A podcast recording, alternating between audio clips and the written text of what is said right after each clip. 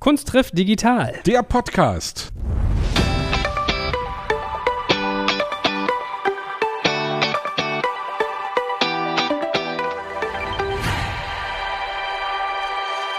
So, legst du mir ein bisschen Musikbett runter? Ich habe hier einen tollen Gast anzukündigen. Meine Damen und Herren, ich durfte ihn schon podcast-technisch genießen. Er ist, glaube ich, einer der erfolgreichsten und auch besten Köche dieses Landes, wenn nicht sogar dieses Kontinents oder der Welt. Er kommt aus dem schönen Berlin, hat zwei Michelin-Sterne. Also ich glaube, äh, das spricht alleine schon für sich. Er ist TV bekannt und noch vieles, vieles mehr. Lieber Tim, es ist super schön, dich da zu haben.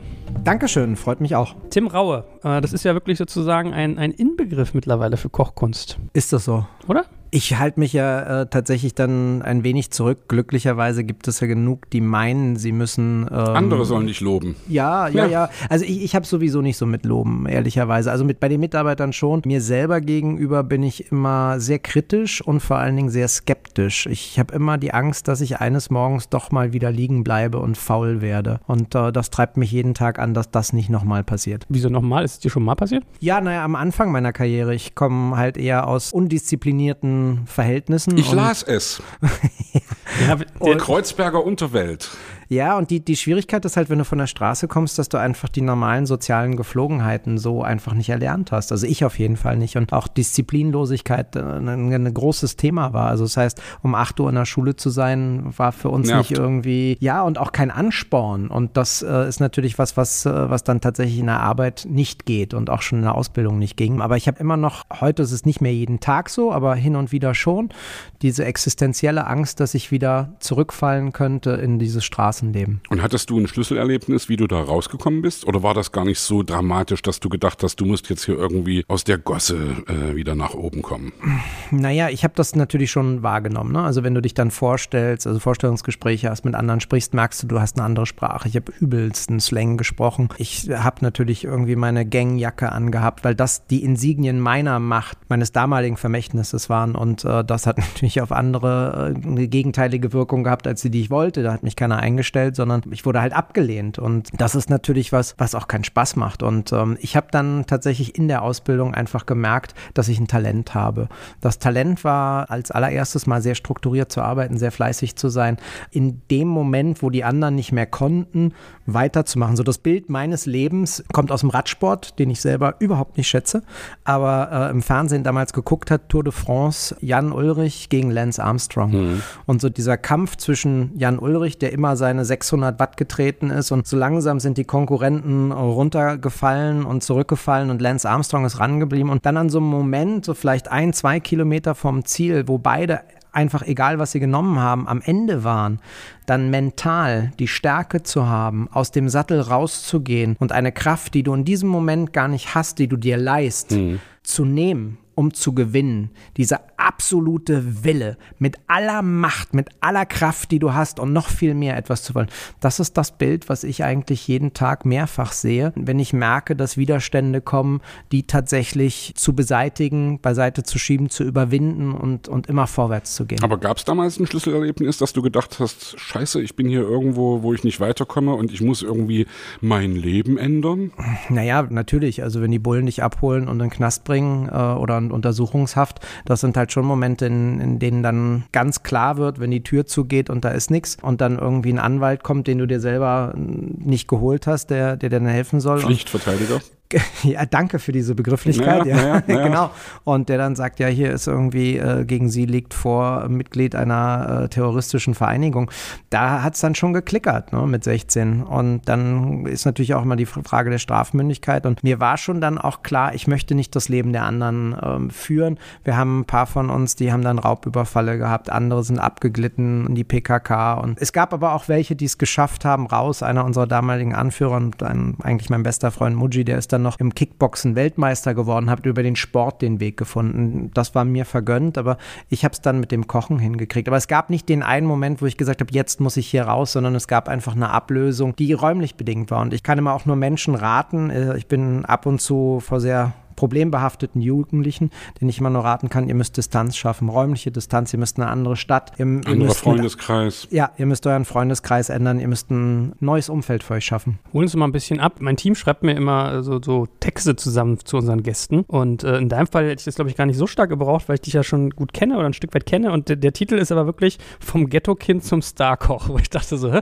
Du meinst, nee, nee, das sagt er selber über sich und diese Jugendbande, von der du sprichst, heißt irgendwie äh, 36 oder hat man es deutsch Nee, nee, 36 Boys. Wir waren da sehr amerikanisch ja, geprägt. Was, was, muss man sich darunter vorstellen? Also wie, in was für Verhältnissen bist du groß geworden? Na, im Endeffekt hätte ich die Chance auf bürgerliche Verhältnisse gehabt, weil meine Großeltern sind hier in dem Studio, in dem wir gerade sitzen, einen Kilometer entfernt in, am Sophie-Charlotte-Platz äh, haben die gelebt. Da durfte ich auch alle paar Wochen mal hin oder alle paar Monate. Und äh, meine Eltern sind zusammengekommen. Meine Mutter war eine einfach gebildete Frau mit einem einfachen Beruf. Mein Vater war eigentlich ziemlich smart und clever. Die haben sich dann aber getrennt, im Endeffekt schon bei meiner Geburt endgültig, wo ich drei war. Mein Vater ist abgehauen, hat keinen Unterhalt gezahlt oder irgendwie hat das nicht funktioniert und meine Mutter äh, hat keinen Weg gefunden, die Sozialleistung des Staates so in Anspruch zu nehmen, dass es uns besser gegangen wäre. Und da gab es halt Hunger, im Winter keine Heizung, Klamotten manchmal von meinen Cousins, weil es denen ein bisschen besser ging. Und wir haben in Kreuzberg gelebt, am Schlesischen Tor in den 70er, 80er Jahren. Also das heißt auch viel Linksextremismus war da zum Beispiel unterwegs. Es gab einfach auch viel Aggressivität, Gewalt, Auflehnung und auch Andersartiges. Viel davon habe ich positiv in Erinnerung und bis heute, weil für mich ist wirklich tatsächlich egal, ob jemand schwul, lesbisch, transgender ist. Ähm, wir sind zum Beispiel mit den 36 Boys ins SO 36, das ist so ein Kulturzentrum, mit unserer Jugenddisco rein und nach uns kamen dann die Lesben, die kannten wir dann irgendwann, haben sie auch freudig begrüßt. Also da war dann egal, ob äh, die einen mehr muslimisch geprägt waren und äh, die anderen halt auf Religion nicht so viel gegeben haben, sondern es war einfach ein Miteinander. Aber es war halt auch, wie gesagt, geprägt von viel Gewalt, weil die Integration einfach nicht stattgefunden hat. Und es sind Menschen nach Deutschland geholt worden, die dann einfach einen Job gekriegt haben. Da hat sich keiner darum gekümmert, ob die wirklich die Sprache lernen, Sprachschulen bekommen. Denen ist nicht erklärt worden, wie großartig die Zivilisation in unserem Land ist, dass Männer und Frauen gleich sind, dass es tatsächlich auch so ist, dass jeder hier einen Wert hat und das Miteinander wichtig ist. Es sind die demokratischen Regeln nicht erklärt worden und dementsprechend waren die dann in der Türkei die Deutschen und in Deutschland die Türken und haben sich damit wirklich schwer getan, ein Zuhause zu finden. Aber dann hast du sozusagen in der Zeit auch von der Haltung, die du jetzt gerade mit dem, was du sagst, ausstrahlst, das hast du aus der Zeit mitgenommen und das hast du da sozusagen gelernt. Also wenn du jetzt was Positives an dieser Zeit reflektierst, ist das doch sowas, dass du, dass du äh, dieses... Ja, das, absolut. Also das, das das eine, äh, Sebastian, und das andere und viel stärkere war dieses Gefühl von Familie in den, in den türkischen Migrationsfamilien. Also ich meine, die hatten auch nicht viel. Ja? Da hatten die Männer meistens ganz einfache Jobs. Die Frauen waren zu Hause, weil sie überhaupt gar nicht über eine, eine Form der Arbeitskraft verfügt haben oder zur Schule gegangen sind. Die haben gekocht gekocht und meine Kumpels haben mich dann mitgenommen und wie selbstverständlich haben sie das wenige, was sie hatten, dann mit mir geteilt und dann habe ich da was zu essen gekriegt oder mal von einem der älteren Brüder einen Pulli oder ein T-Shirt. Ja, also das war schon beeindruckend und das ist mein Verhältnis und mein Verständnis von Familie bis heute, was ich halt in meiner kleinen Familie leben kann, aber vor allen Dingen auch mit den Mitarbeitern. Immer für sie da sein, immer wirklich Hilfe anzubieten, eine helfende Hand zu geben.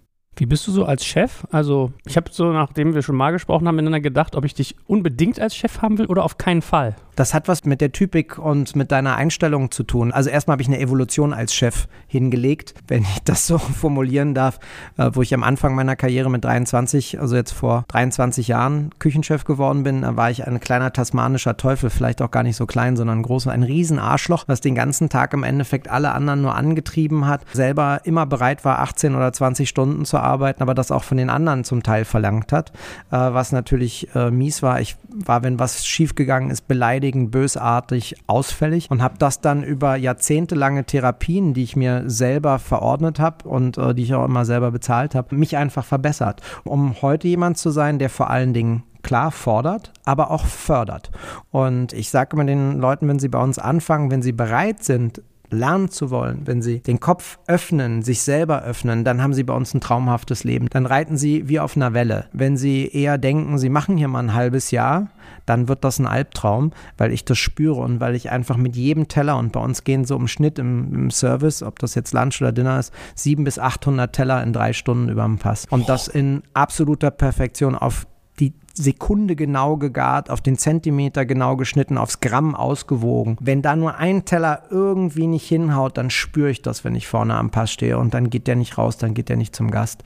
Und wenn dann halt einer mit so ein bisschen äh, legereren Einstellungen darum eiert, das macht er oder sie nicht lange. Ist das so die, das Wort dafür am Pass? Ist das quasi so der, der Weg von Küche zu äh, Restaurant? Genau, das ist der zentrale Ort, wo im Endeffekt in der Küche wird produziert, am Pass wird es angerichtet und dann anhand des Bons, also dem geschriebenen Zettel, wo dann draufsteht, auf Tisch 17 sitzt Joel, zwei Personen, spricht Deutsch, ist Stammgast, war schon 37 Mal hier, trinkt immer stilles Wasser, lauwarm und äh, ah, dann sehe ich, was Joel bestellt hat als Menü und dann geht das halt raus und dann spreche ich mit dem Service oder mit den, die die Tabletts da mit den Tellern rausbringen und sage, hier Tisch 17 bei Joel und pass auf, seine Begleitung heute ist vegan, deswegen eine von den acht Snacks sind jetzt äh, die eingelegten Lotusblüten.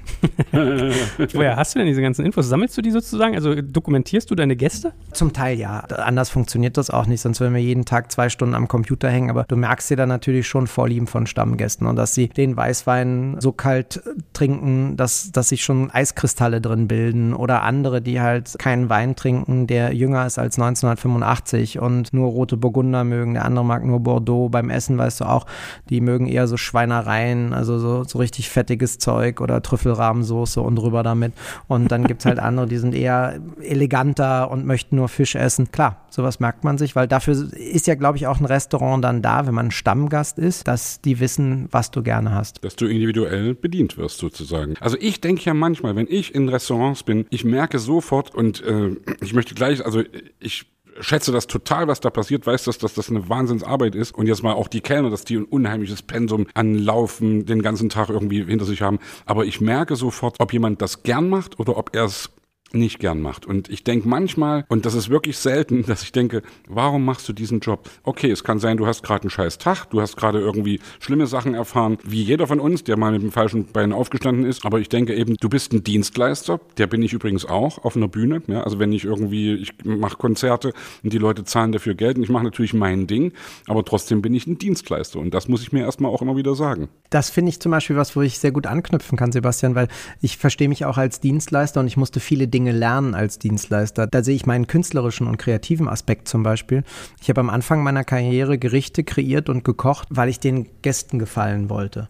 Und äh, es hat eine Weile gedauert, bis ich genug Rückgrat hatte, dass ich das umgekehrt habe und nur noch mir gefallen habe, dass ich die Gerichte für mich gemacht habe, in dem schon sehr selbstbewussten Hoffen, mehr Glück dabei, dass auch die Gäste das so gut finden oder sogar noch besser finden. Ich habe aber die, die Entwicklung gehabt, dass die Gäste das richtig geil fanden, wo ich im Endeffekt aufgedreht habe und nur noch gemacht habe, was ich geil fand und nicht, wo ich vorher so mit, äh, ich, ich möchte jeden glücklich machen, ne? so being everybody's darling. Ich bin jetzt zum Beispiel heutzutage vor allen Dingen auch Dienstleister in der Öffentlichkeit. Das bedeutet, durch das Fernsehen, was mein Kumpel Melzer mir ans Bein gebunden hat, anfänglich, ist es halt so, dass Menschen mich erkennen.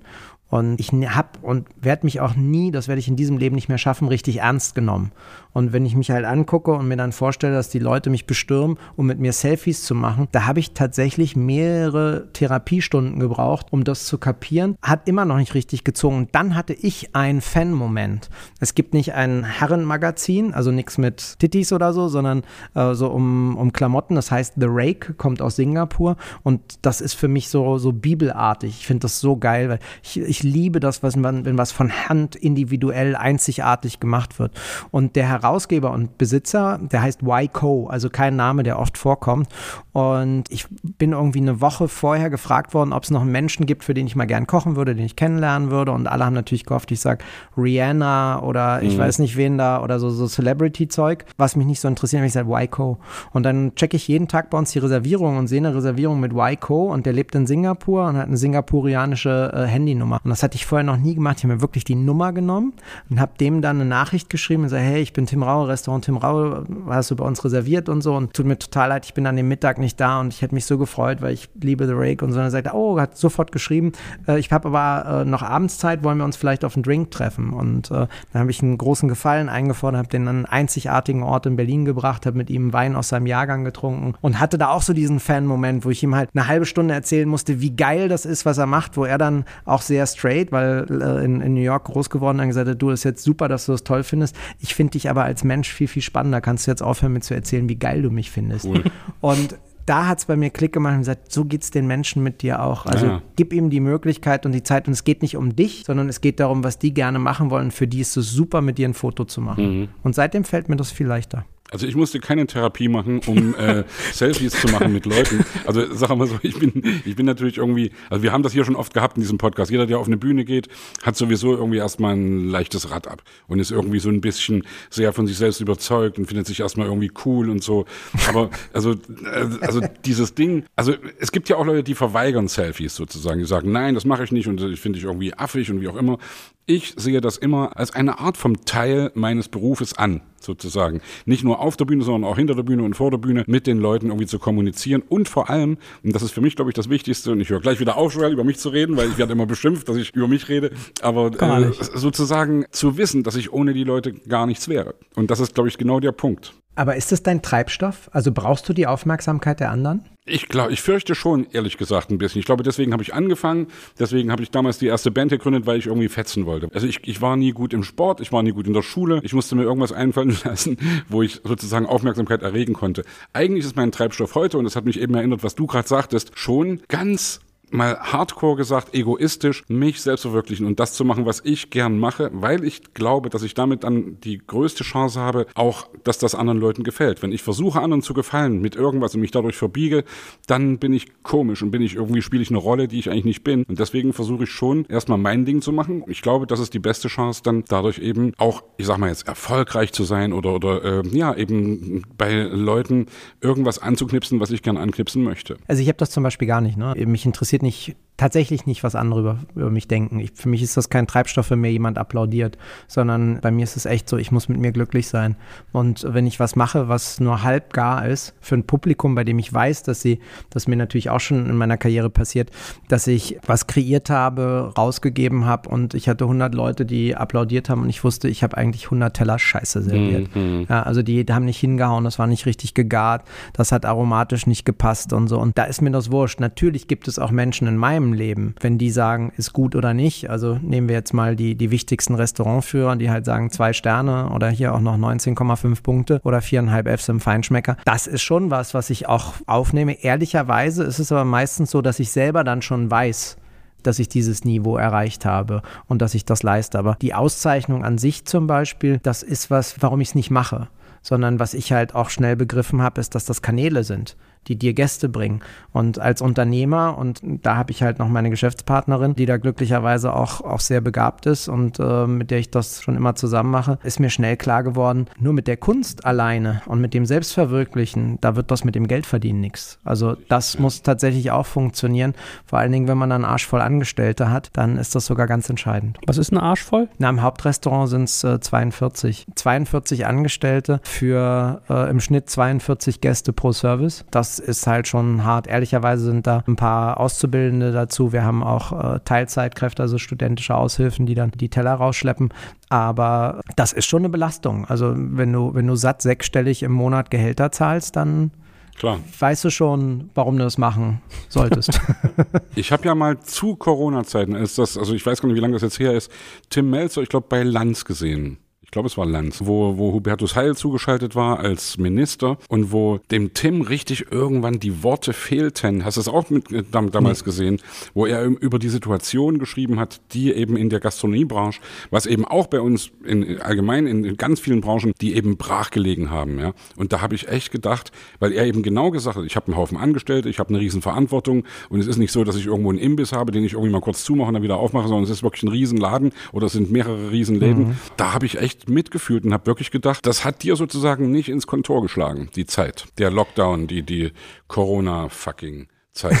Ich muss einfach sagen, dass ich gerade, wenn der Wind besonders rau wird, gerade wenn die Luft dünn wird, wenn es mit den Fahrrädern hochgeht Kommst du nach aus dem Sattel? Dann werde ich besonders gut. Mhm. Ich bin jemand, der, der unter Druck am besten funktioniert und, und dann den klarsten Blick hat. Also ich glaube, dass das tatsächlich, ich habe hab mich damit natürlich sehr intensiv beschäftigt, weil ich mich ja auch selbst analysieren möchte. Es gibt so diejenigen, die, die dann gerne wegrennen was einfach ein natürlicher Fluchtreflex ist. Und es gibt die, die auch keine unbedingt positive Neigung haben, äh, das bis zum Ende ausfechten zu wollen. Und äh, ich gehöre zu denen, die das bis zum letzten Tropfen machen würden. Also mich müsstest du wirklich töten, um an mir dann vorbeizukommen. Und in dem Fall war es einfach so, dass wir da auch sehr schnell reagiert haben. Ich, ich weiß, dass es bei Melzer auch so war, dass die das Restaurant sowieso schließen wollten, um es zu renovieren. Und äh, da sind so ein paar ungute Sachen zusammengekommen. Wir haben das sehr früh schon gewusst, ehrlicherweise. Ich war am 25. Dezember in Hongkong. Ich bin da von einem meiner Schiffsrestaurants ah, ja. umgestiegen und weitergeflogen zum Pop-Up-Restaurant auf den Malediven, was ich gemacht habe und habe in Hongkong Freunde getroffen, die in, in China Business haben, die gesagt haben, da kommt was, mhm. da, da, kommt was aus Wuhan, da gibt es schon Probleme, wir haben schon Gerüchte gehört, da ist irgendwas, das ist so SARS-mäßig. Dann habe ich dann, nee, und dann bin ich äh, auch zurück über Hongkong geflogen und dann habe ich es nochmal gehört, nämlich dachte mal, mal gucken, aber SARS ist ja auch in Asien geblieben damals, also dass das unsere Welt so dermaßen erschüttern würde, damit habe ich nicht gerechnet, aber ich habe natürlich schon im Hinterköpfchen angefangen zu überlegen, was können wir machen, was können wir machen, wenn wir im Ende Endeffekt kein Restaurant mehr haben. Wie sehe ich tatsächlich Takeaway? Also mhm. was, was bedeutet das für mich? Mache ich so eine Kochbox, wo einer zu Hause kochen muss? Nein, ich hasse das. Wenn ich mir was bestelle, will ich, dass das kommt und dann muss ich es futtern können. Und zwar einfach und schnell. Dementsprechend hatte ich schon durchdacht, wo das hingeht. Ich habe mal für die Lufthansa in der Business Class und First Class Menüs designt. Da wird im Endeffekt immer alles gekocht. Dann packst du das in dem Fall auf einen Porzellanteller und dann wird es regeneriert. Und das ist genau der Hygieneweg, der mir sofort vorgeschwebt hat. Wir produzieren es am Montag Montag, füllen es am Dienstag früh ab, liefern es aus und dann können sie es am Dienstagabend entweder so einfach essen oder nochmal kurz in die Mikrowelle werfen und das funktioniert. Das sieht hübsch auf. Du machst die Box auf, die war aus 99% recycelten Materialien, die zu hey. 100% kompostierbar waren. Yeah. Dank der Metro übrigens. Die haben da wirklich geile Produkte gehabt und das habe ich dann, haben wir schnell umgesetzt. Und was uns natürlich klar war, du kannst da nicht zwei Sterne und 19,5 Punkte einfach mal nach Hause bringen und die Preise nehmen. Deswegen Deswegen habe ich alle meine fünf Casual-Konzepte dem Restaurant zur Verfügung gestellt mit allen Rezepturen und wir haben alles zusammengeworfen. Also es war so ein bunter Strauß äh, Kulinarik von Französisch über klassisch Deutsch Königsberger Klopse bis hin zu ein paar Zwei-Sterne-Gerichten. Haben das alles so um die, ich glaube, was haben wir genommen? 12 bis 20 Euro oder so und äh, ralala. Und wir haben dann zu Ostern haben wir an den Tagen 1000, 1200 von solchen Boxen verkauft. Und äh, da ging wirklich was. Da mussten dann die Kellner tatsächlich mit Autos, die wir vom Berliner Autohaus zur Verfügung gestellt gekriegt haben, ausfahren. Äh, Marie hat so ein äh, Programm runtergeladen, wo du Tourenplan hast und so. Also das war schon nicht ohne. Gibt euch so ein amerikanisches Zitat, if things are going tough, the tough get going oder irgendwie so ähnlich, ne? Also bist du sozusagen einer derjenigen, dass wenn der Wind, eigentlich ist ja ganz lustig, rauer Wind und der raue sozusagen legt los. Ja. Ja, das ist genau meins. Ist das auch eine Lehre oder eine Lektion, die du aus deiner jugendlichen Erfahrung rausmachst, dass, dass du dich kümmern musst, dass du irgendwie kämpfen musst, dass du dich durchsetzen musst? Ja, vor allen Dingen verlass dich nie auf andere. Ja, genau. Nie, weder auf den Staat noch niemand ist, ist für dich, also da finde ich das Zitat, frage dich, was du für dein Land tun mhm. kannst und nicht, was dein Land mhm. für dich tut. Das ist jetzt sehr patriotisch und mein Land ist mir nicht unwichtig, aber vor allen Dingen geht es mir um mich, um meine Belange. Dafür kann nur ich mich einsetzen. Ich kann niemand anders dafür verantworten verantwortlich machen, dass er mir zu helfen hat oder ja, mich und zu Hand in Hand damit gehend der Verantwortung, die du auch hast für deine Angestellten, Natürlich, für deinen ganzen, sowieso. Ja, ja. Und das finde ich, das hast du als Unternehmer. Du hast als Unternehmer ja Vorteile, weil du kannst ja machen, was du willst im Endeffekt. Also du kreierst das, was du als Unternehmen verkaufst, anbietest, wie auch immer, aber du hast dann auch die Verantwortung, an die Menschen zu denken. Das war das Erste, was Marie und ich gemacht haben. Wir haben gesagt, es geht um Solidarität. Ja, wenn wir jetzt als erstes Geld aufnehmen, nehmen wir es vor allen Dingen deswegen auf, damit wir den Mitarbeitern ihr Gehalt weiterzahlen können. Dann kam ja die Geschichte mit Kurzarbeitsgeld, aber 60 Prozent, ehrlicherweise Leute, 60 Prozent vom durchschnittlichen Gehalt aus der Gastronomie, da kannst du gerade so vielleicht deine Miete zahlen und hast nur einen Fuffi. Das ist völlig absurd, das geht nicht. Und ähm, dann gab es auch ganz schnell Negativbeispiele hier in Berlin, äh, wo Buden zugemacht haben, komplett die Leute rausgeschmissen haben, noch die Hände gehoben haben und gesagt, das ist einfach nicht, das ist nicht unser Problem. Mhm. Und äh, da haben wir uns direkt dagegen entschieden. Der Großteil der Mitarbeiter hat das tatsächlich gutiert und war dankbar dafür dafür, aber du merkst halt jetzt schon wieder, dass der Wind dreht ne? und dann wird das auch schnell wieder eine Normalität. Also Dankbarkeit ist halt auch was, was man nie erwarten sollte, wenn man etwas gibt, sondern man muss das aus Überzeugung machen. Ich hatte einen, einen guten Unternehmerfreund, der meinte immer, Joel, Dankbarkeit ist wie ein Akku, du musst ihn immer wieder aufladen sozusagen. Also es lässt irgendwann nach. Mein Papa hat immer gesagt, verlass dich auf andere, dann bist du verlassen. Von daher, mhm. so wird meine Zitate-Folge, glaube ich. ja, und, und, und sie stimmen, absolut. Ne? Und ich glaube auch, dass wenn du dich auf andere anfängst zu verlassen, das ist was, das macht mich wahnsinnig, wenn ich so Menschen sehe, die dastehen und diesen Blick in den Augen haben, wartend und gucken und du sagst, worauf wartest du denn jetzt? Na, dass jemand kommt und mir sagt, was ich machen soll da wäre ich wahnsinnig. Mhm. Also das, das ertrage ich keine Sekunde. Ist natürlich auch immer die Frage, ob du es jemals gelernt hast, ja. Also es gibt Leute, die haben es so nie gelernt und das versuche ich. Du hast eben so schön gesagt, Solidarität, was ja für mich so ein Trigger ist, wo ich sofort denke, yeah, das ist für mich so ein Grundding, dass ich versuche wirklich auch zu leben, ja. Also Leute an die Hand zu nehmen, die es eben nicht selbst gelernt haben und, und nicht davon auszugehen, dass jeder seines eigenen Glückes Schmied ist, weil es eben nicht jeder gelernt hat, seines eigenen Glückes Schmied zu sein, ja.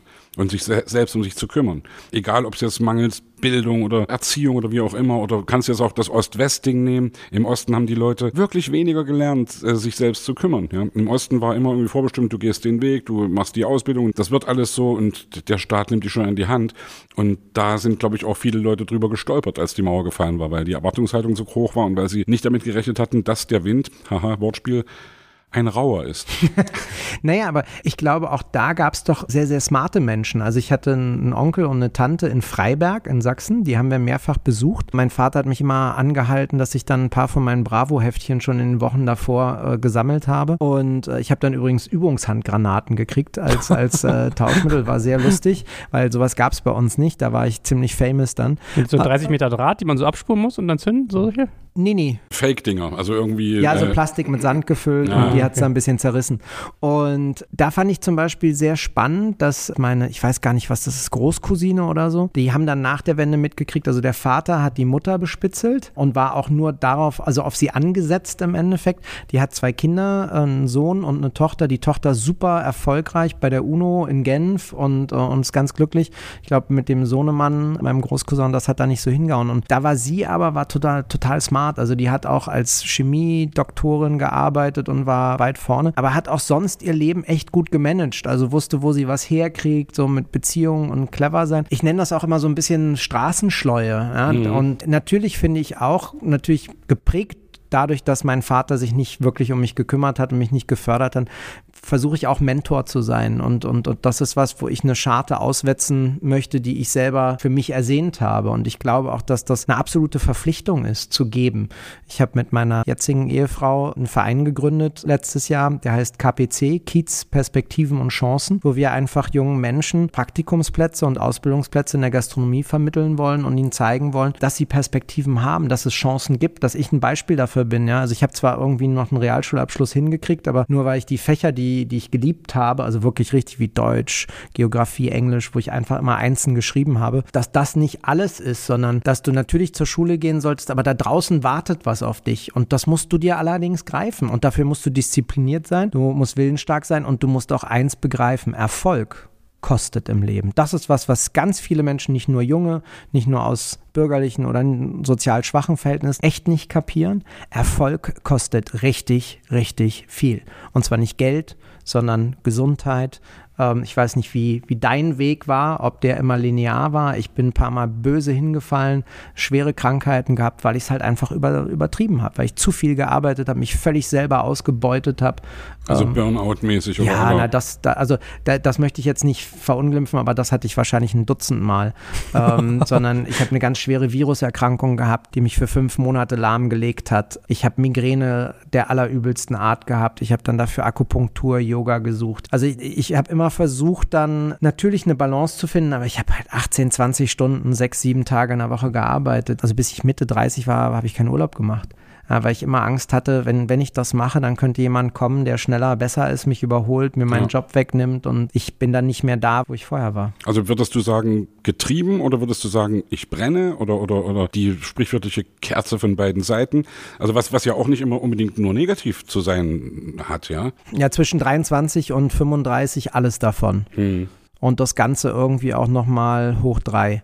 Und es hat was gebracht beruflich menschlich Albtraum. Ich war tatsächlich ein Wrack ein asoziales Wrack, weil ich mich nicht für, für meine Umwelt interessiert habe, sondern wirklich so isoliert gelebt habe, nur für den Beruf, nur für Kochen, nur das eine. Und da bin ich froh, dass ich aus diesem Tunnel raus bin. Du plauderst ja echt ganz schön aus dem Nähkästchen, ja. Deswegen traue ich mich jetzt auch mal da nochmal nachzuhaken, weil du mhm. von Therapien gesprochen hast. Du hast gemerkt, es geht nicht mehr, ich muss mir Hilfe holen und hast das dann getan. Und es hat dir geholfen. Du hast jetzt auch, also Akupunktur, was du eben alles sagtest, Yoga, äh, äh ja, keine Ahnung. Sind, ja. Genau, alles Sachen, die jetzt nicht die Krankenkasse bezahlt, sondern äh, im Endeffekt, ich habe sehr früh auch schon echt Geld verdient, ehrlicherweise. Zum einen habe ich es investiert, um essen und trinken zu gehen, weil wenn du als Koch in eine Restaurantküche kommst, dann lernst du relativ wenig. Also selbst wenn du ein Praktikum machst, dann stellen sich in die Ecke und dann musst du irgendwelche Fummelarbeiten machen, kannst mhm. ein bisschen gucken. Wenn du aber essen gehst, kriegst du die Gerichte, also sprich auch in der Küche, die ist ja unterteilt in vier Abteilungen und wenn du auf der kalten Seite dein Praktikum machst, dann kriegst du niemals was aus der warmen zu essen und wenn du glaubst, du kannst einfach mal rüber marschieren an den Soßentöpfen probieren, Herr im Himmel, mhm. äh, falsch, falscher Laden und dann hast du aber eine Schelle sitzen. Also kriegt das Wort Arbeitsessen eine ganz andere Bedeutung ja, genau. sozusagen. Genau, und dann, dann war die Möglichkeit, wo essen zu gehen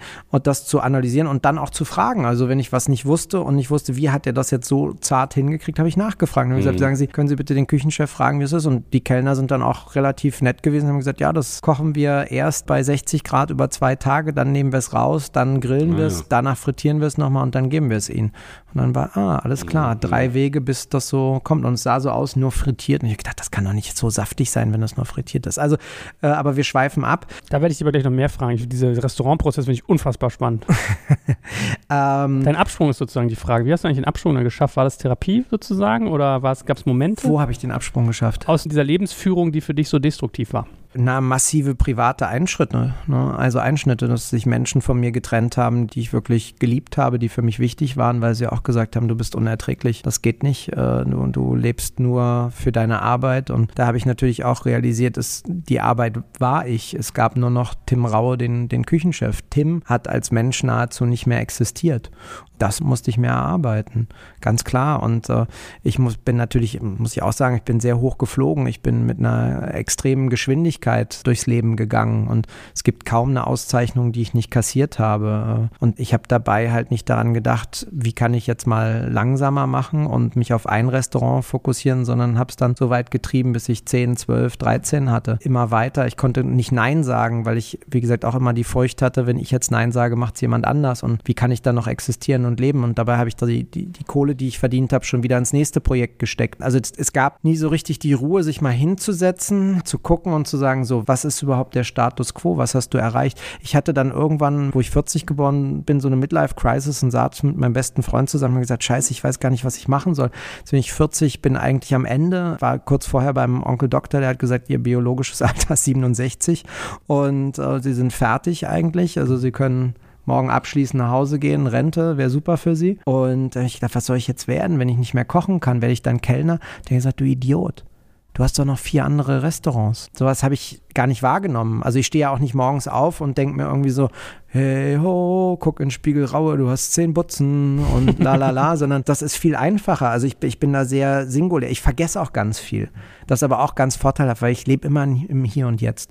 Aber wir wollten, Sebastian, zu den Therapien zurück. Ähm, ich war schon als, als Kind aufgrund der Trennung meiner Eltern schwer erziehbar dann, nachdem mein Vater mich zwischen neun und elf äh, regelmäßig aufs Allerübelste verprügelt hat, also bis zur Bewusstlosigkeit, Krankenhaus, aus den Augen, Ohren, Nase sowieso geblutet und so. Und dann gab es eine Lehrerin, die tatsächlich dafür gesorgt hat, dass er identifiziert wurde, dass er das macht. Und dann musste ich zu meiner Mutter zurück. Das war jetzt auch nicht in dem Fall der größte Traum, weil die ihre eigenen Probleme Probleme hatte.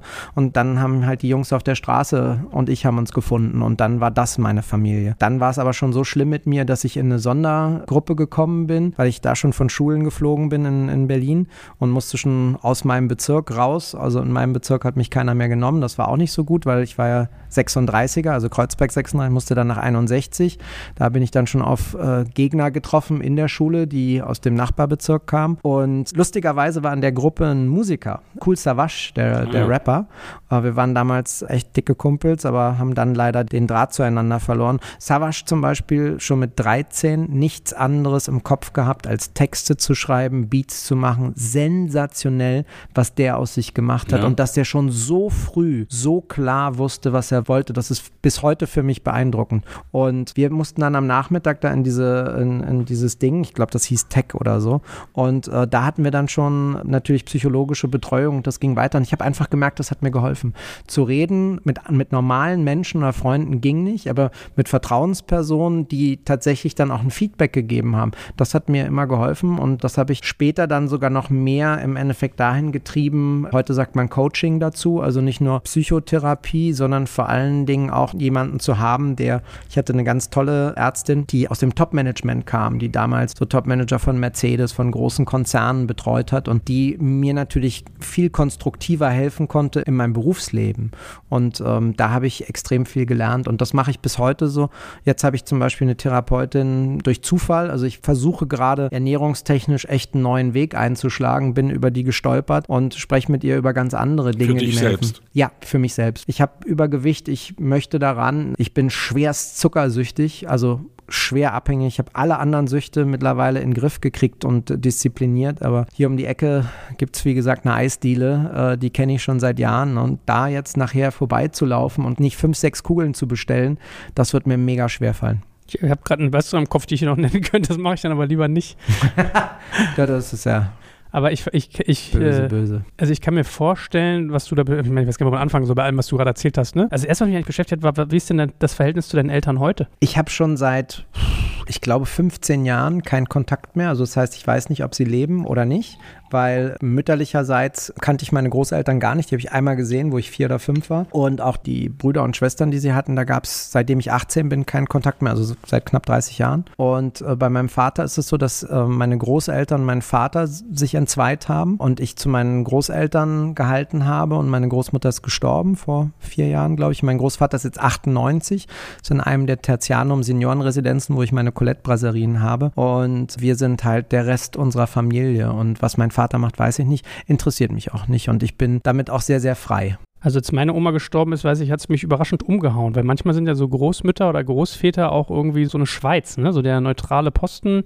Ich bin selber irgendwie Scheidungskind. Da ist man so ein bisschen aufgehoben, ne? Ja, definitiv. Also mich hat das auch sehr getroffen, wo meine Großmutter gegangen ist. Und ich glaube, es wird mich noch mehr treffen, wenn mein Großvater geht, weil ich habe ganz, ganz viel von meinem Großvater. Und das äh, ist, ist für mich ganz prägend. Also vor allen Dingen das, was ich war, bevor mein Vater mich aufs Übelste verprügelt hat. Nämlich ein sehr liebenswerter, charmanter, äh, witziger, humorvoller junger Kerl mit einem großen Herzen. Äh, das hat mein Vater zerstört und äh, hat mich zuerst zum Opfer gemacht. Dann bin ich später selber Täter geworden und bin extrem gewalttätig gewesen. Und über die letzten 20 Jahre war gerade das Verhältnis zu meinem Großvater für mich immens wichtig. Ich weiß, ich habe auch in meinem Bekanntenkreis irgendwie Menschen, die gucken gerne diese Kochsendung. Ich muss sagen, ich komme da nicht so ran.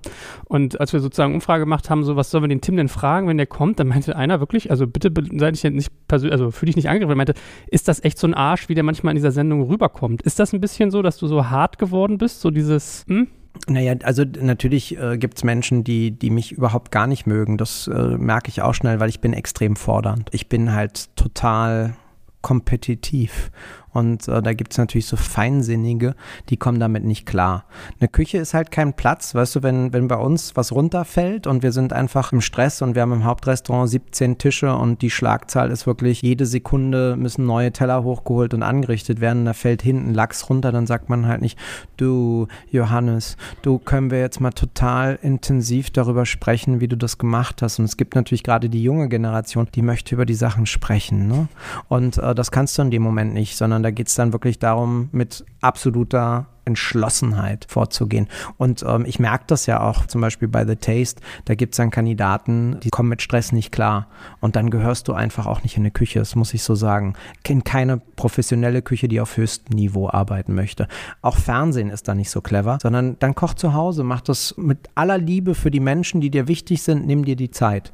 Wenn du in die Öffentlichkeit gehst, wenn du auf höchstem Niveau mitspielen willst, dann musst du dich messen können. Und wer nicht hart genug ist, der muss sich einfach aus der Küche verpissen. Du hast ein bisschen, glaube ich, so dieses Michael Jordan, Michael Schumacher-Gehen, oder? Hast du die gesehen, die Doku zufällig bei Ja, ich habe mich auch relativ stark wiedererkannt. Also äh, ja, das ist dieses immer wieder antreiben. Auch manchmal über die Grenzen hinausgehen oder unter die Gürtellinie und immer wieder anfeuern, sagen, da geht noch was. Ich, ich, ich sehe das halt, ich spüre das, wenn ich jemanden vor mir sehe, der es nicht schafft, über seine 75 Prozent Grenze der Leistungsfähigkeit zu gehen.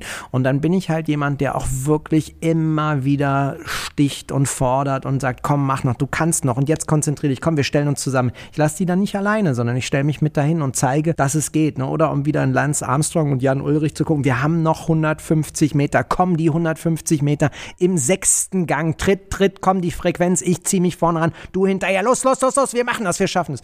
Und wenn wir das dann geschafft haben, dann siehst du, wie bei den Menschen wirklich die Augen nochmal aufgegangen sind. Ich habe gar nicht geglaubt, dass ich dazu in der Lage bin. Mhm. Es gibt aber auch welche, die sagen, vielen Dank, Herr Rauer, aber morgen komme ich nicht wieder. und hinterfragst du dich manchmal, während du steil gehst, ob das alles so äh, ich will jetzt gar nicht sagen pädagogisch wertvoll oder äh, menschlich wertvoll oder wie auch immer ist. Naja, das ist ja, weißt du, also du ja. hast eben gesagt, und das habe ich total verstanden, ja. Everybody's Darling geht nicht, gibt's nicht, das bin ich voll deiner Meinung, ja. Aber natürlich gibt's Umgangsformen und gibt's irgendwie mhm. Sachen, wo man eben, also hinterfragst du dich da manchmal selbst und sagst, oh Immer. scheiße, in dem Moment habe ich aber jetzt echt irgendwie den Bogen überspannt oder Nach so. jedem Service oder in jedem Service. Also der sogenannte Service, die Zeit, wo wir kochen für den Gast, äh, das sind für mich die 90 Minuten auf dem Fußballplatz. Und da ist halt Beißen, Kratzen, Ellbogen mit ja. aller Macht. Es, am Ende steht nur der Gast, der glücklich gemacht werden muss. Und wenn ich in der Zeit was sage, was mir heute ganz selten passiert, mhm. was wirklich nicht angebracht ist, dann gehe ich auch hin und entschuldige mich dafür. Aber das passiert mir wirklich selten mittlerweile. Allerdings äh, wird mir auch nachgesagt, dass die Worte gar nicht so wichtig sind, sondern dass meine Augen sehr eindeutig sprechen. Also wo ich, mich, ich. wo ich mich das erste Mal mit meiner Frau gestritten habe, habe ich glaube ich, gar nicht so schlimme Worte benutzt, sondern sie hat einfach gesagt, dein Gesichtsausdruck war so hart, dass ich mich so verletzt gefühlt Jack Nicholson habe. Shining. Ja, und äh, da habe ich auch gesagt, aber ich kann doch nichts für meinen Gesichtsausdruck. Natürlich kann ich was für meinen Gesichtsausdruck. Ja. Und ich kann halt einfach vorher eine innere Haltung annehmen. Und das klappt mittlerweile ganz gut. Also wenn ich heute in meine Küchen gehe, dann geht das 99 von 100 Tagen gut. Und ein Tag ist dann, die waren den Abend davor saufen. Die sind nicht voll konzentriert. Der eine vergisst dann, den Lachs eine Minute länger drin zu lassen. Der nächste hat die Soße nicht richtig passiert. Und dann kommen zwei Komponenten von zwei sind scheiße. Und dann gibt es halt auch einen Einlauf. Ne? Und dann kommt natürlich die Frage, was habt ihr da gemacht? Was ist mit euch los? Habt ihr keine Lust mehr? Ist euch das scheißegal? Ja, konzentriert euch bitte. Ihr seid auch hier und ihr habt Verantwortung weil wir das alle zusammen machen wollen. Und dann haut das auch mittlerweile hin. Früher hat sich das ein bisschen anders angehört. Was hast du für eine Frequenz von Leuten, die dann sagen, nö, mit Fluktuation habe ich auch schon Ja, genau, machen wir nicht mehr, haben wir keinen Bock mehr?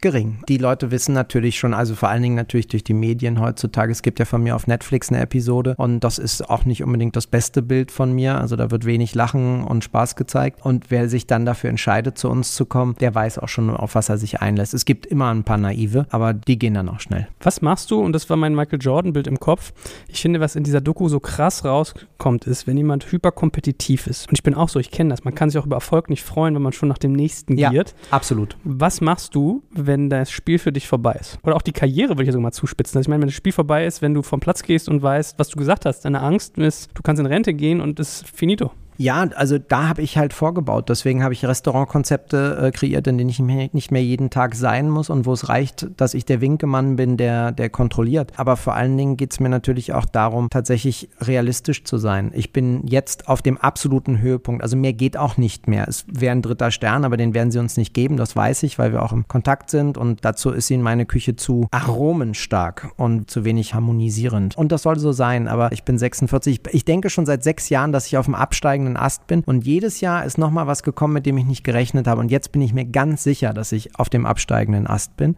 weil mehr kann nicht kommen. Aber ich habe die Grundlage dafür gelegt, dass ich genug, so, so Oktopus-mäßig, genug unterschiedliche Geschichten habe, die ich zu laufen habe und die funktionieren. Und was von mir bleibt, wird mit Sicherheit sein, dass, dass ich ein kleiner, dicker Weißer war, der hervorragend asiatisch gekocht hat und der vor allen Dingen immer gekämpft hat und der auch eine Stimme hatte.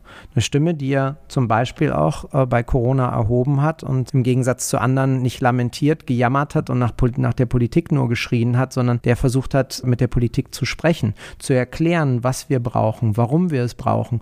Weil das ist, finde ich, wie wenn, wenn ein Angestellter zu dir kommt und dich anschreit und anjammert, er, er will mehr Geld haben und du bist eigentlich ein Arschloch. Welcher Unternehmer wird in dem Moment sagen, ja, du hast recht. Du musst dir respektvoll auf Augenhöhe begegnen und musst auch erklären, warum du etwas haben willst. Und ich finde, dass wir als Gastronomen noch nie so gehört wurden wie in der Corona-Krise. Und äh, wir sind die einzigen gewesen, die, die eine Steuererleichterung bekommen hat. Nichtsdestotrotz hat es uns hart getroffen, aber seien wir mal ganz ehrlich, wie viele andere hat es noch härter zum Teil getroffen. Die ganzen Künstler, die gar nicht auftreten können, die überhaupt gar keine Perspektive haben, wann sie das wieder machen können. Und ähm, wir hatten die Chance. Wir hatten auch rein rechtlich die Chance, Essen zu liefern. Und dann kann man das machen oder nicht. Man kann rumjammern und lamentieren oder halt nicht. Und ähm, ich werde nie lamentieren. Ich werde immer machen. Ich werde immer versuchen, einen Ausweg zu finden, solange ich das kann und darf. Jetzt nehmen wir uns mal mit in die Küche. Jetzt bin ich neugierig, wie es da abläuft. Also ich bin ja da Noob, wie man so neudeutsch sagt, ein Laie.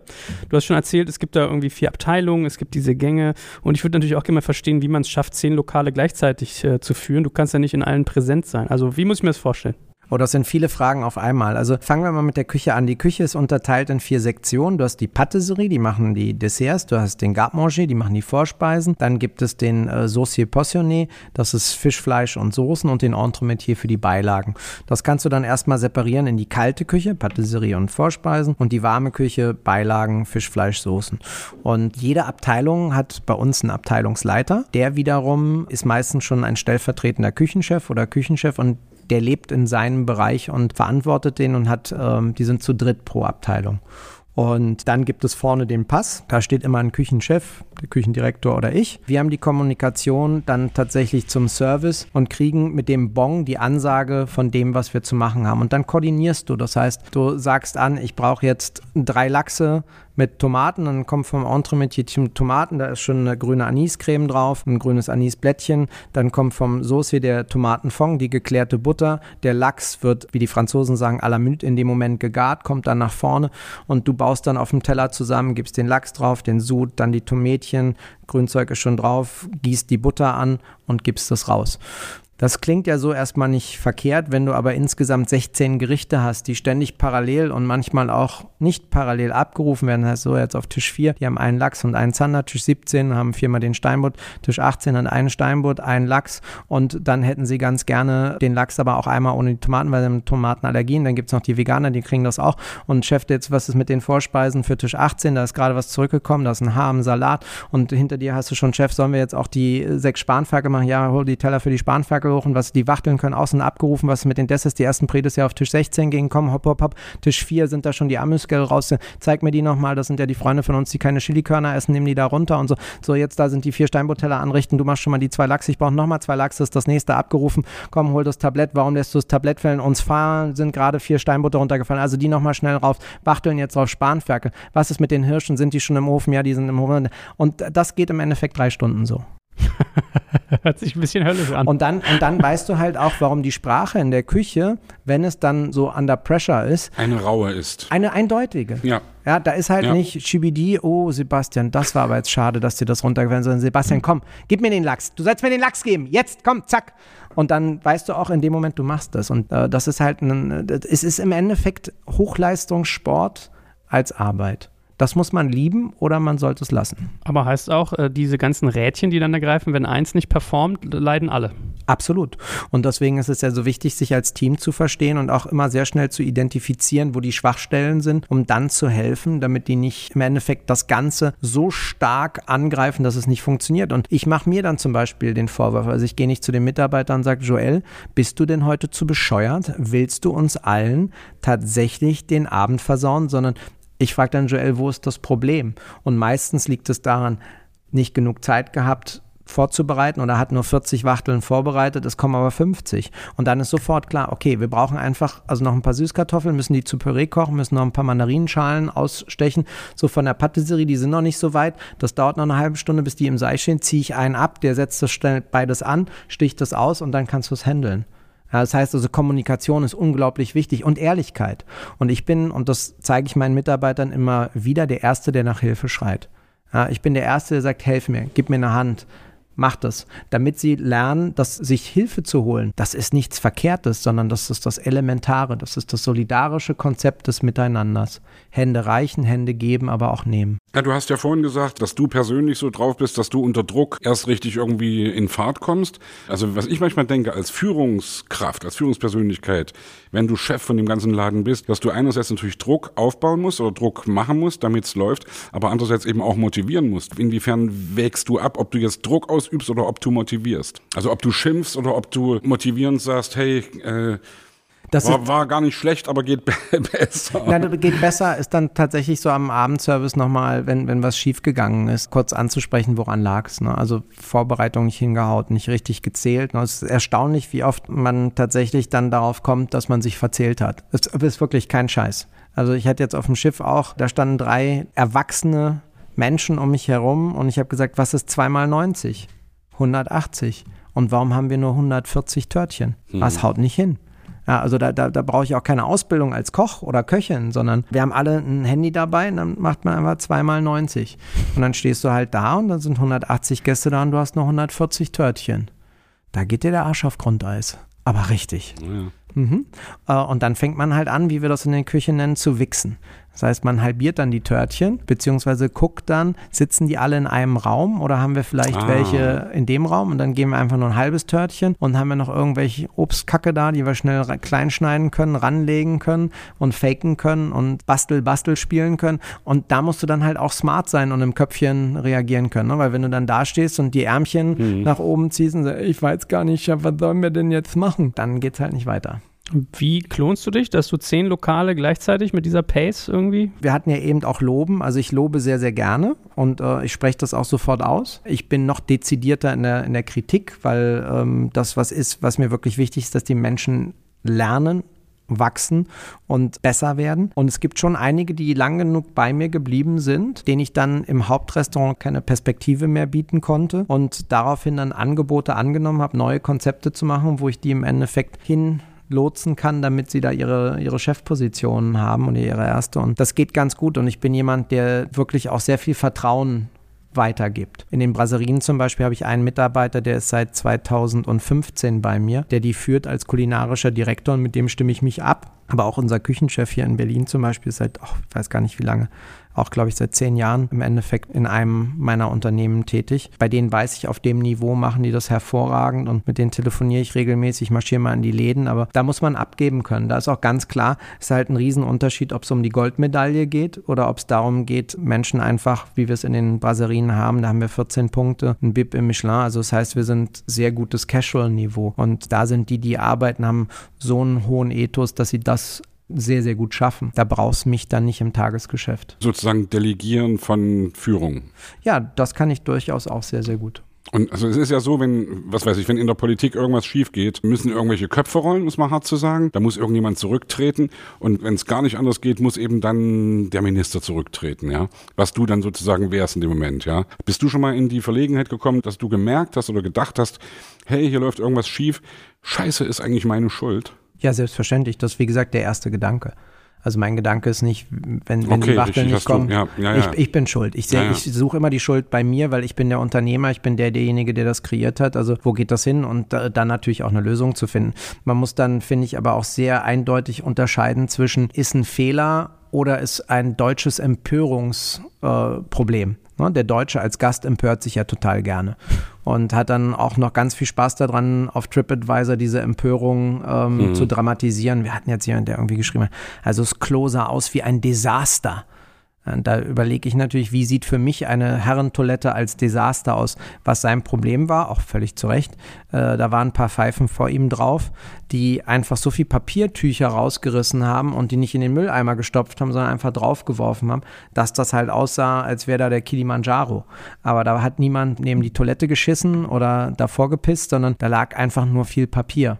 Und das wird natürlich regelmäßig kontrolliert, aber das ist was, wo ich mir denke, warum hat der Gast an dem Abend nicht ganz kurz zum Kellner gesagt, ich glaube, da müsste mal jemand mhm. auf der Toilette schauen. Nein, er hat daraus ein Pamphlet gemacht und hat eine riesen E-Mail geschrieben und einen Trara veranstaltet, dass du dich irgendwie fragen musst, was soll die Scheiße? Wie frustriert bist du? Kannst du das nicht artikulieren? Und da versuche ich immer den Gästen dann klarzumachen, im Endeffekt natürlich, sie zahlen bei uns Geld, aber wir haben das Verständnis, als wären sie bei mir zu Hause zu Gast.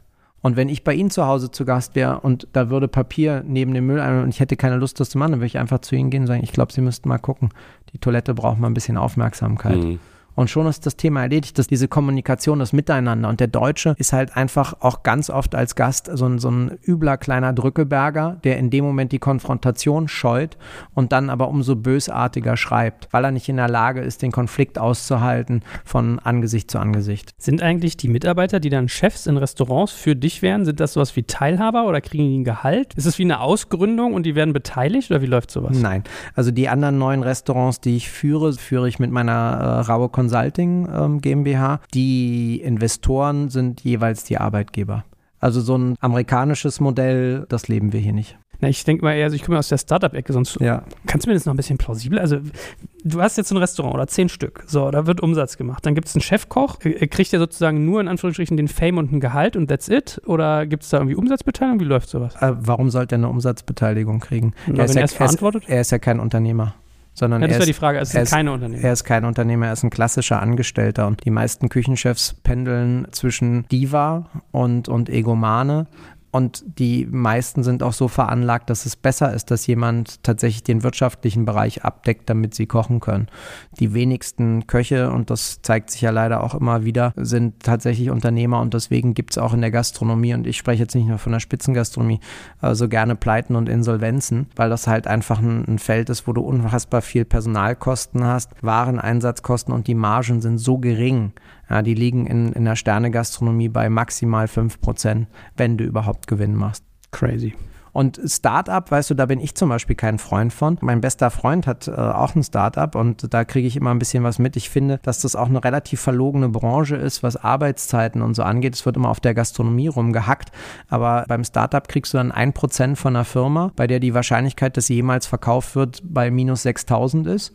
Und dafür arbeitest du aber fünf Tage in der Woche. Am sechsten hast du dann Team-Meetings oder äh, Outings und gehst raus, was auch nichts anderes ist als reine gelebte Arbeitszeit und kriegst irgendwie so ein Standardgehalt, was unter dem Mindestlohn liegt und dann hast du natürlich noch Benefits, wenn es gut für dich läuft. Also beides sind einfach Modelle, die, finde ich, der Mensch ganz individuell für sich regeln kann, mache ich das oder mache ich es nicht. Finde ich es geil oder nicht. Und mein Erfahrungswert ist, die meisten schätzen es, angestellt zu sein. Ansonsten sagen sie, ich mache meinen eigenen Laden auf. Ja, das habe ich auch oft. Also ich habe ein super Team, was auch sehr, sehr viel Arbeit sieht und so. Aber ich, ich weiß auch, wenn es Situationen gibt, wo sich gewünscht wird, dass jemand Entscheidung trifft, man möchte nicht irgendwie für gerade stehen, weil man genau so im Grund, ne? Ja, weil das ja. bringt dann Burnout. Ich sage mal, dafür zahlst du dann eben, naja, am Ende ist es doch so, ne? Ja. Ja, aber in meinem Fall war es immer der eigene Anspruch, der einfach zu hoch war und ich habe mich dermaßen ausgebeutet und habe dann schon morgens um sechs angefangen und stand morgens um zwei immer noch in der Küche, um nochmal Soßen und Fonds anzusetzen. Ich schwachmat. Äh, heute weiß ich, das geht alles viel einfacher und man muss auch abgeben, aber das ist dann ein Lerneffekt. Aber tatsächlich glaube ich auch, also es gibt die wenigsten, die wirklich Lust darauf haben, in der Scheiße, in den Problemen zu stehen und zu sagen, die löse ich, sondern es gibt dann bei 80 Prozent der Menschen in den Momenten diesen Blick nach, wo ist mhm. derjenige, der mein Chef ist. Chefhilf. Ja. ja. die Nächte sind auch nicht gut, wenn irgendwie der 16. ist und man weiß, es fehlen ihm noch 10.000 Euro für die Fixgehälter auf dem Konto. ja. Oder? Ja, also die, die ersten zwei Jahre unserer Selbstständigkeit, da haben wir uns kein Gehalt zahlen können.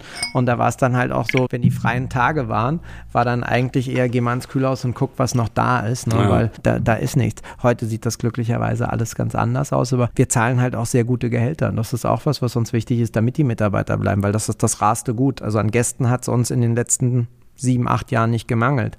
An sehr guten Mitarbeitern ständig. Wie läuft es mit diesen Michelin-Sternen? Da kommt ein anonymer Tester vom Michelin-Führer. Wie Brust oder Keule, dieser, dieser Film? Nee, nee, nee, nee, nee, nee, nee, der ist also sehr amüsant, aber ja, hat ja. mit der Realität nichts okay. zu tun. Die kommen zum Essen und dann probieren die das und dann haben die so ein schönes Zettelchen und auf dem Zettelchen steht dann drauf, der Gang war jetzt zum Beispiel ein Stern wert oder ein Stern plus oder zwei Sterne oder zwei Sterne plus oder zwei minus. Und wenn du willst, kannst du dir das jedes Jahr angucken. Dann siehst du deinen sogenannten Rekord und dann steht dann halt, der Wasabi-Kaisergranat hat wunderbar ausdrucksbare Aromen und so. Äh, vielleicht ist Süße und äh, Schärfe etwas zu prägnant. Äh, und dann gibt es für das Gericht zwei Sterne. Und das, was das Entscheidende ist, ist, du weißt tatsächlich nicht, wer da kommt. Also die machen das echt ganz anonym. Es gibt andere Restaurantführer, da sagte der Tester, der draußen sitzt, ich aber kommen hier von XY und so, ne? Also weil sie sich einfach aufspielen müssen. Du kannst ja aber dann auch nichts besser machen. Wenn du ein Gericht, was du aufs Gramm genau definiert hast, zum Beispiel, wir haben jetzt einen Kaviargang mit Hamashi Tatar, mit Gurkenkaltschale und äh, Mandelmilch, wenn wir da anstatt den 10 Gramm Kaviar, die drauf liegen, auf einmal 20 draufpacken, schmeckst du den Rest nicht mehr. Also das mehr macht es nicht besser. Und von daher, ich habe irgendwann für mich entschieden, dass wirklich jeder Gast gleich ist. Jeder. Klar, du, wie gesagt, wir hatten das vorhin mit den Stammgästen, auf die nimmt man Rücksicht, wenn sie irgendwas wollen oder nicht. Der eine mag keinen Koriander, dann gibt es halt in keinem Gang Koriander, auch wenn man glaubt, dass es dann nicht perfekt schmeckt, aber ist so. Aber jeder Gast ist bei uns gleich. Wir verurteilen keinen, weil er in Shorts, Flipflops und Muscle-Shirt kommt. Oder jemand, der in Black Tie kommt. Sie sind alle gleich. Aber jemand, der arschig ist, ist doch scheiße, oder? Ja, aber das regelt sich bei uns sehr schnell von alleine. Also wir sind erstmal grundsätzlich. Das klang, klang jetzt nach 36 Boys. Nee, nee, gar nicht, sondern wir haben, wir haben, wir haben einen Rahmen geschaffen, äh, auch einen Restaurantrahmen, wo wir zum Beispiel niemanden haben, der mit einer fetten Karre vorfährt und wo dieses Altersgefälle ist, er ist eigentlich schon in Rente und sie sieht aus, als würde sie aus dem Silicon Valley kommen. Und er will der Welt mal zeigen, was er ihr gerade neu gekauft hat. Sowas hatten wir natürlich früher auch mal. Und er bestellt dann einfach eine Flasche Chateau Chateau. Und du sagst, ja, Chateau, Pünktchen, Pünktchen, Pünktchen. Welches Chateau denn? Mhm. Ja, ja, bringen Sie mal den besten Chateau.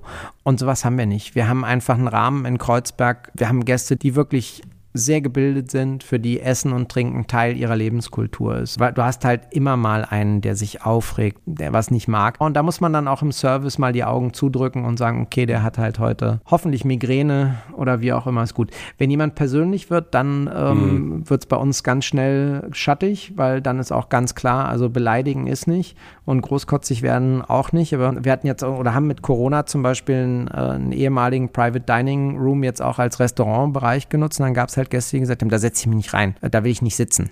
Und ähm, dann müssen wir halt sagen, okay, dann haben wir keinen Platz für sie. Ja, dann war es das einfach. Mhm. Und die sagen dann auch, und sie können sich sicher sein, wir schreiben im Internet, wir schreiben an den Michelin und an den Gummio, wir, sind, wir werden denen sagen, wie sie uns behandelt haben, sie wollten uns nicht als Gäste. Und ich so, das stimmt doch gar nicht. Sie nehmen das nur persönlich, als würden wir hier stehen am Tresen und sagen, la la la la la, sie können nur noch da sitzen. Hm.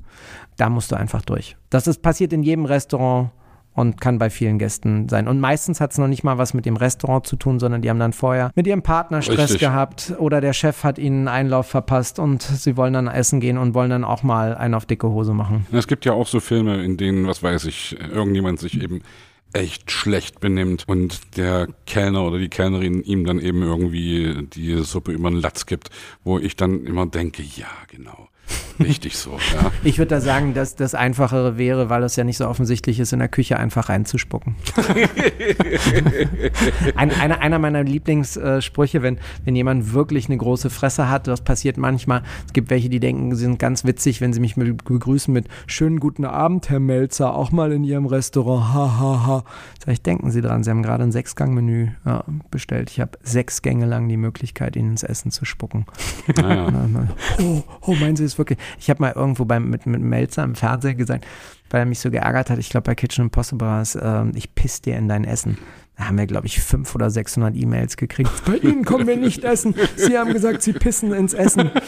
Ja, ich sag, genau, Sie, Sie wären auch vorher nicht gekommen. Also von daher müssen Sie sich keine Sorgen machen. In den Genuss kommen Sie nicht. Es gibt irgendeine so Szene in irgendeinem so Mafia-Film, wo ein Sandwich gemacht wird für irgendeinen Typen und wird eben wirklich auch reingespuckt und hinten dann bitteschöne gegeben und der beißt Herz Bei Eminem in dem äh, Video ist es damals ja? zu, oh, ich weiß gar nicht, und dann zieht es noch so Schlieren nach sich.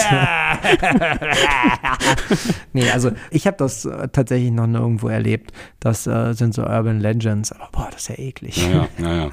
also ich weiß, wir machen ja diesen großartigen Podcast mit der Metro Deep Dive Gastro und ich weiß, da hat mir einer von, vielleicht hast du das sogar mal erzählt, äh, ein Stern Stern beim Michelin heißt irgendwie, ist ein Umweg wert. Zwei Sterne nee, irgendwie. Ein, ein, ein Stern ist äh, eine ausgezeichnete Küche. Zwei ist ein Umweg wert und drei ist eine Reise wert. Ah, ja. Und drei ist, glaube ich, so, haben wahrscheinlich irgendwie nur fünf Leute auf der Welt oder so. Nein, äh, es sind, glaube ich, 150, 10 oder 11 in, in Deutschland. Und wie ist bei dir? Du hast gesagt, du kriegst keinen dritten, weil Nein. du sozusagen äh, kulinarisch dir ein Konzept entwickelt hast, was nicht mit deren Drei-Sterne-Level. Ja, die Frage, die wir uns ja auch schon vor Jahren stellen mussten, weil wir mit denen in Kontakt waren, ist halt natürlich einfach auch, willst du so kochen, dass du drei Sterne hast oder kochst du so, dass du voll bist und dass deine Gäste funktionieren? Und ich habe nie zu denen gehört, die eigentlich höchst Punktzahlen bekommen weil ich halt auch sehr, sehr provokant durchaus würze. Meine Welt besteht halt aus Reizen. Ich brauche für mich selber Reize und dieses süße Säure, Schärfe, was jeder Teller bei uns hat, der auch wirklich prägnant ist, ist halt nichts für jedermann. Dadurch haben wir aber ganz viele geile Sachen gekriegt, über die sich andere freuen. Wir sind seit vier Jahren das einzige deutsche Restaurant auf dieser Liste der weltweit 50 besten Restaurants. Und das sind wir, weil wir einzigartig sind, weil wir kaum vergleichbar, also oder gar nicht vergleichbar sind. Da muss man sich dann fragen, ist das nicht schon genug wert und will man sich jetzt verstellen? Also wenn man zum Beispiel, um in deiner Welt, Sebastian, zu sein, will man anstatt Pop dann ab morgen nur noch Jazz machen, Mhm. weil dann wird man als Künstler mehr anerkannt oder ist man einfach, wer man ist? Und ich weiß mittlerweile, dass ich bin, wer ich bin. Ich habe auch mal versucht, mir Anzüge anzuziehen und so und mich zu verkleiden, um bürgerlich, gesellschaftlich aufzusteigen und habe einfach gemerkt, da fühle ich mich nicht wohl drin. Ich bin halt ein kleiner verfickter Junge von der Straße, das werde ich auch immer sein. Manchmal schaffe ich das ein bisschen zu verbergen, aber tief in meinem Herzen drin bin ich das und ich bin auch gar nicht mehr so unstolz darauf, weil ich mich halt hochgekämpft habe. Ich ziehe das an, was mir gut tut, was mir gefällt. Ich esse und trinke, was ich will. Ich sage, was ich denke. Damit weiß ich auch, dass ich den ein oder anderen Konflikt provoziere. Den muss ich dann aber auch wiederum aushalten. Richtig, und da, damit trennt sich auch die Spreu vom Weizen, der zu dir kommt. Man kriegt, Würde ich sagen. Ne? man kriegt den Mann aus der Straße, aber die Straße nicht aus dem Mann. Ist doch so der, ne? Um Und- wieder ins Herz zu bringen. Und man muss ehrlicherweise sagen, dass es tatsächlich so ist. Und es ist gar nicht so verkehrt, weil es hat, wie gesagt, auch positive Eigenschaften. Und was ich zum Beispiel auch auf der Straße gelernt habe, ist fair zu sein. Ja, und äh, andere gleich zu behandeln.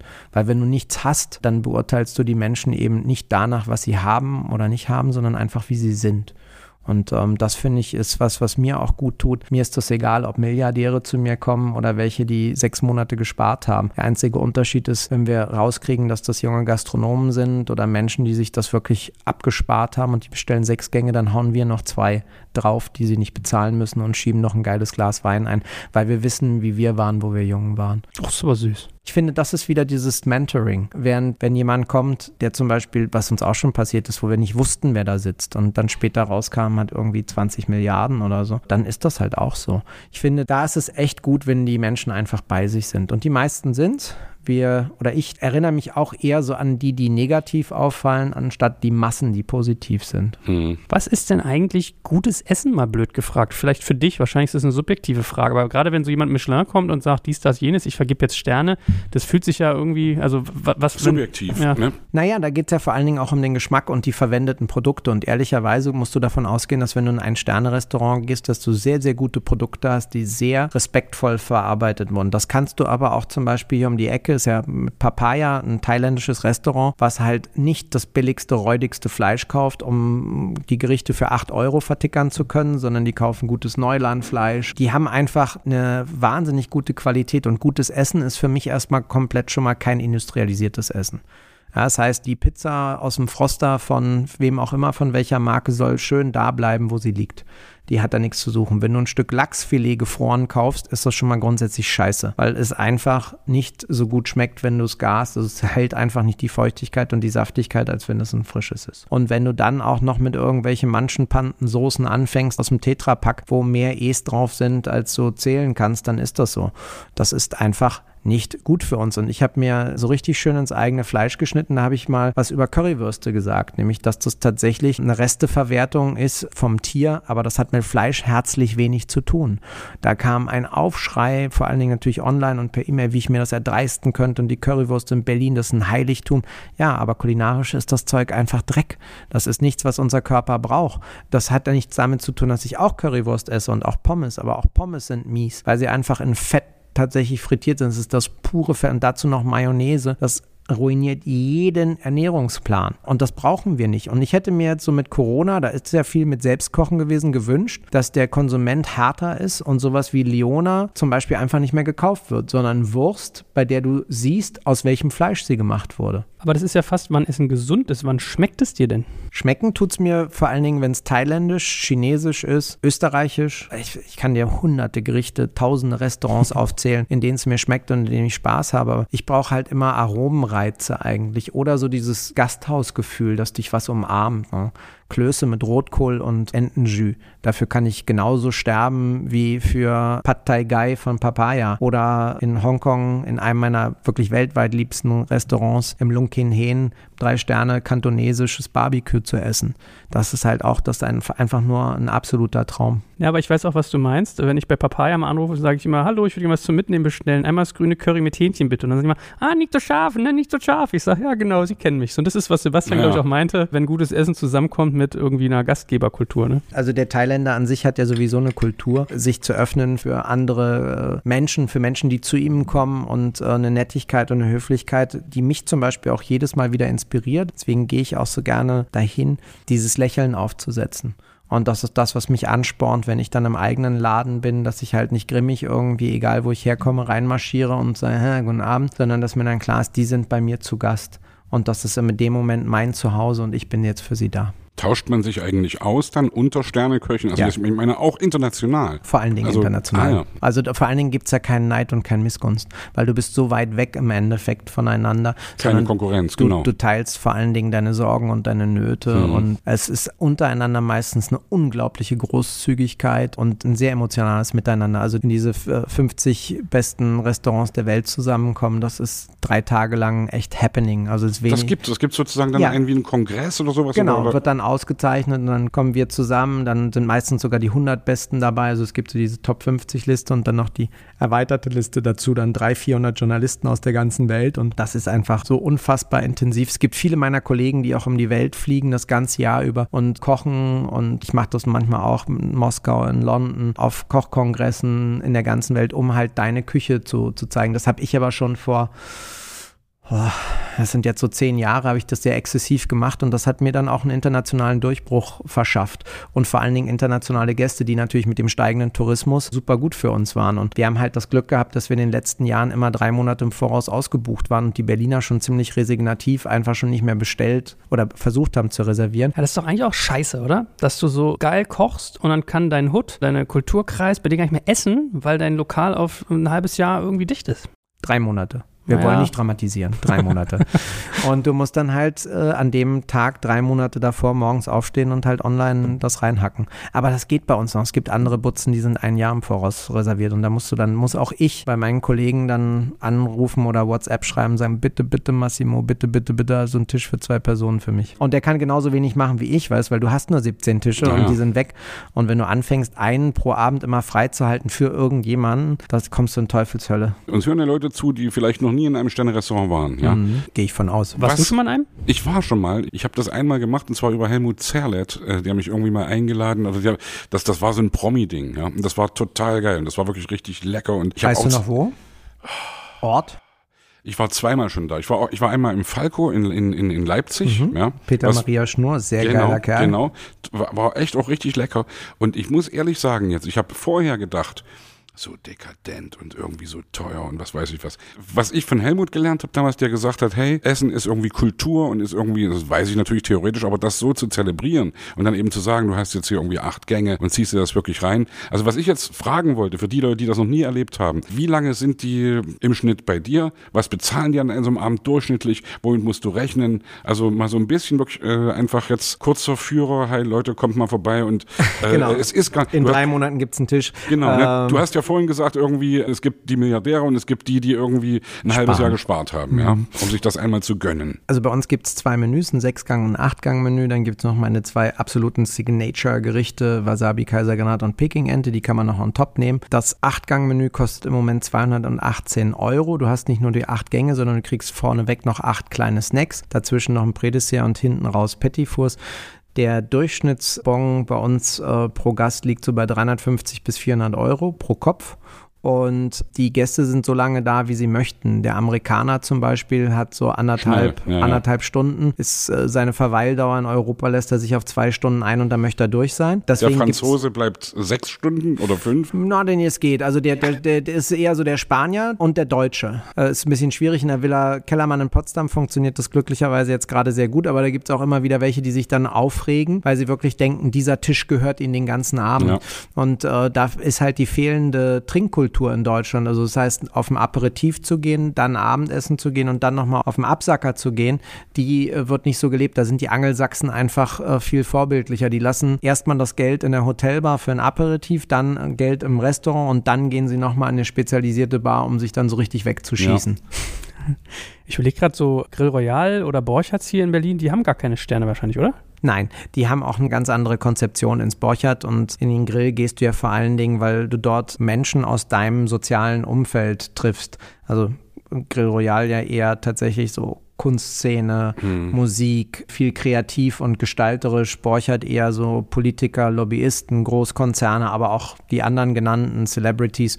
Und die sind auch alle ganz glücklich, wenn sie dann im Borchert einen Schnitzel essen oder im Grill Royal ehrlicherweise auch ein sehr, sehr gutes Steak, was man nicht unbedingt besser machen kann, mit einem Rahmen, der toll gesetzt ist. Auch das hat seine Berechtigung. Ich finde auch nicht, dass wir werten müssen. Es gibt auch genug meiner Kollegen, die dann sagen, ja, ich bin Sternekoch, was bist du? Das finde ich scheiße, sondern es hat alles seine Berechtigung. Und ich habe ja auch nur von zehn Restaurants sind zwei besternt und die anderen sind tatsächlich im Casual-Rahmen unterwegs. Aber auch da ist mir wichtig, dass wir das auf höchstem Niveau machen. Wenn ich eine Currywurst mit Pommes machen würde, würde ich auch gucken, dass ich das Bestmögliche mache. Halt die Soße selber kochen, die Pommes so schonend wie möglich zu frittieren, darauf zu achten, dass das Fleisch, was in der Currywurst drin ist, wirklich gut ist und schmackhaft ist. Wie ist es mit dem Thema digital? Wir heißen ja hier Kurztrift digital und sind jetzt irgendwie schon ganz weit vorangeschritten und haben noch gar nichts über sowas geredet, außer dass du hier mal einen Einlauf an alle Startups gegeben hast.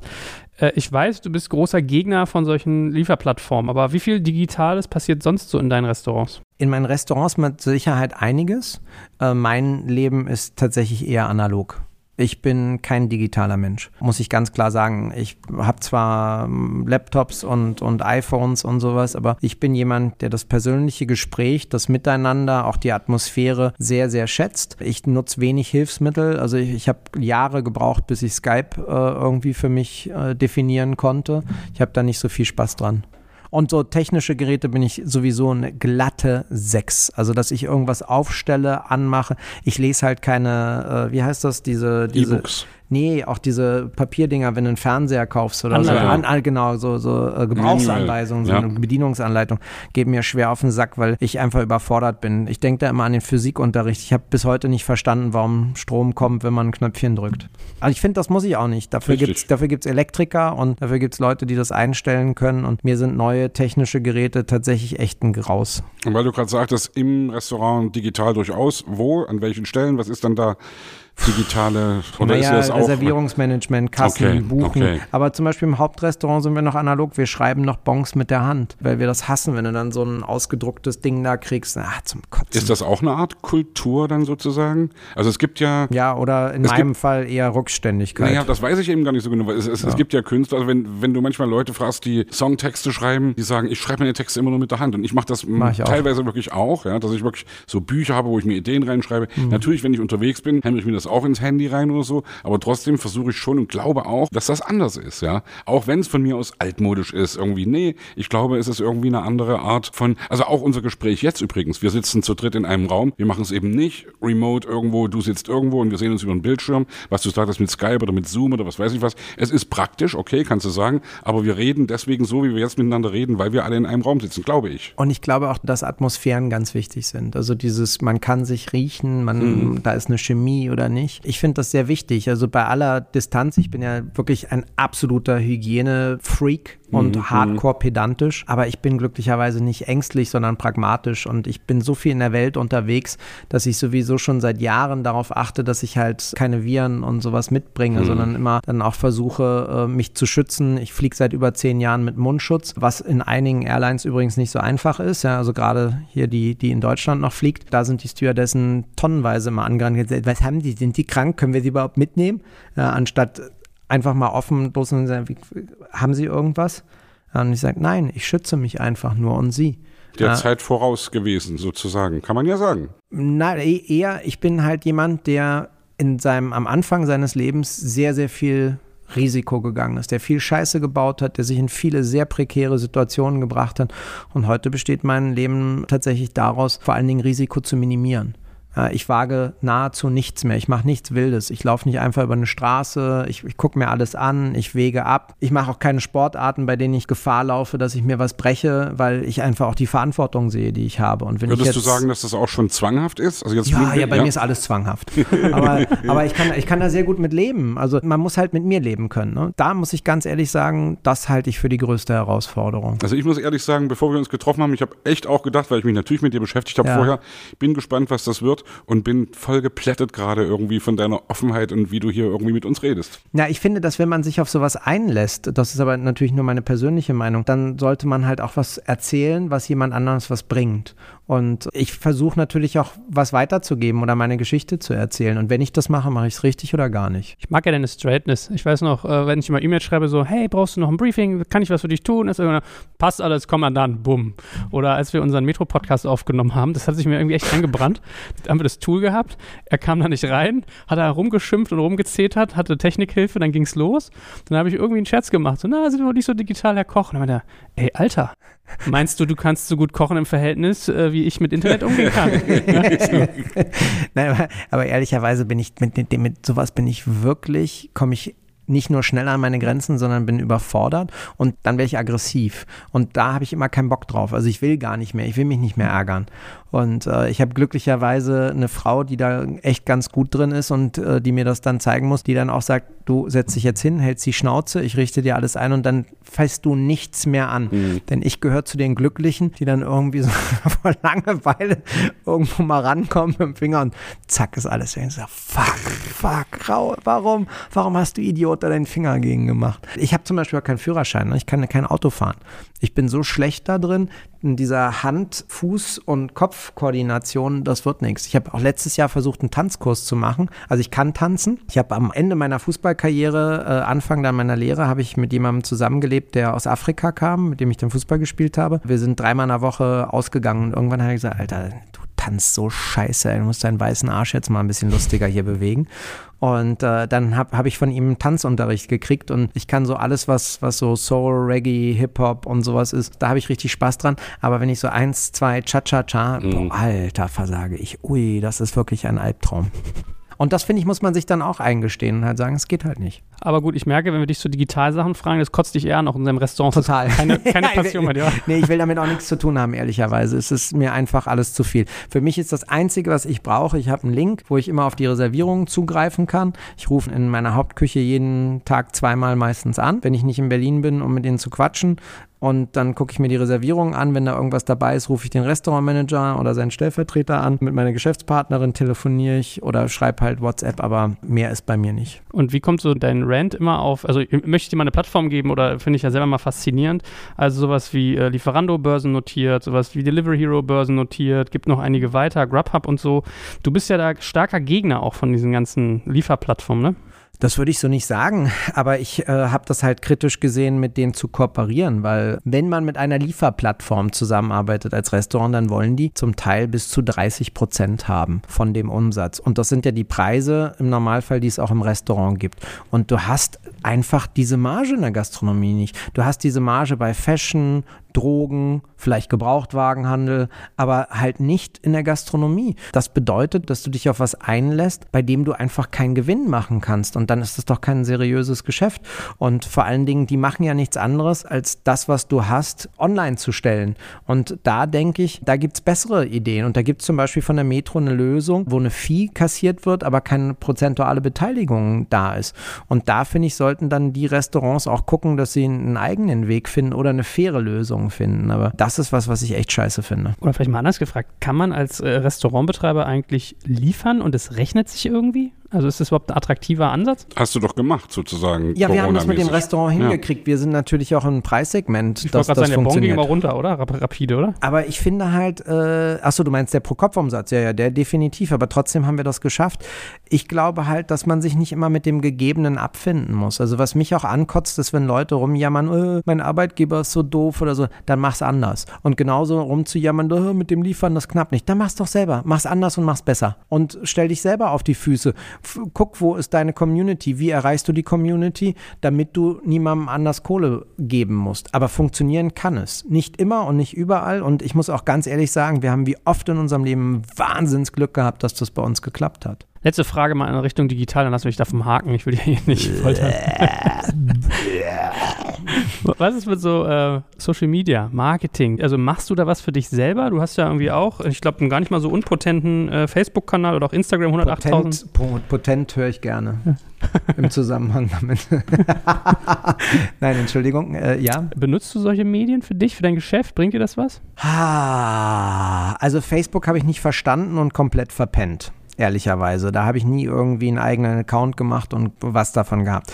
Instagram habe ich mir letztes Jahr zeigen lassen und äh, dann hatte ich tatsächlich, äh, gab es einen Kollegen von mir, der war für mich ein Ansporn. Der hatte, ich glaube, wo ich das das erste Mal gesehen habe, 80.000 Follower. Dann habe ich gedacht, okay, das brauche ich auch. Dann habe ich ein bisschen experimentiert. Ich habe mir natürlich einmal so einen, so einen Crashkurs geben lassen, wie man das macht. War vielleicht nicht ganz so konzentriert und habe dann so ein bisschen rumgeeiert und äh, dann haben wir erstmal das Restaurant an den Start gebracht und irgendwann habe ich gedacht, nee, was will ich im Restaurant mache, da das ist zu wenig ich und zu viel Restaurant, ich brauche noch einen eigenen Account. Ich habe den Restaurant-Account, glaube ich, mit 45.000 verlassen und habe es dann geschafft, in wenigen Monaten die 110 zu machen. Ich habe dann war dann aber wieder so, ich habe 100 gehabt und dann habe ich schleifen lassen, weil dann hatte ich das Ziel erreicht. Es hat, wie gesagt, interessiert mich nicht so richtig. Und äh, jetzt war ich irgendwie, hatte ich mal ein paar Tage Zeit und habe es wieder ein bisschen gemacht zack, sind 10.000 dazugekommen. Also das ist schon was, ich habe das bis Corona nicht ernst genommen als Marketinginstrument. Mhm. Und dann war in der Woche von der IFA in Berlin, sind alle internationalen Reservierungen bei uns weggebrochen. Es waren 80 Prozent der Reservierungen. Und dann habe ich auf Insta gepostet, hier sind noch Tische frei.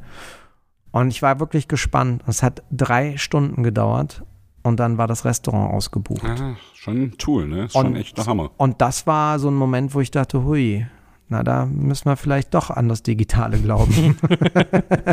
also, also es hat geholfen. Ich nutze es aber tatsächlich, glaube ich, eher zur Unterhaltung als jetzt für seriöses Chakalaka. Also ich kooperiere nach mit, den, mit, mit der einen oder anderen Firma und mache da auch so Werbungssachen, aber hauptsächlich ist es irgendwie das, das ich mache das. Also ich habe da jetzt niemanden, der es professionell macht und ich spiele mir da einen zusammen.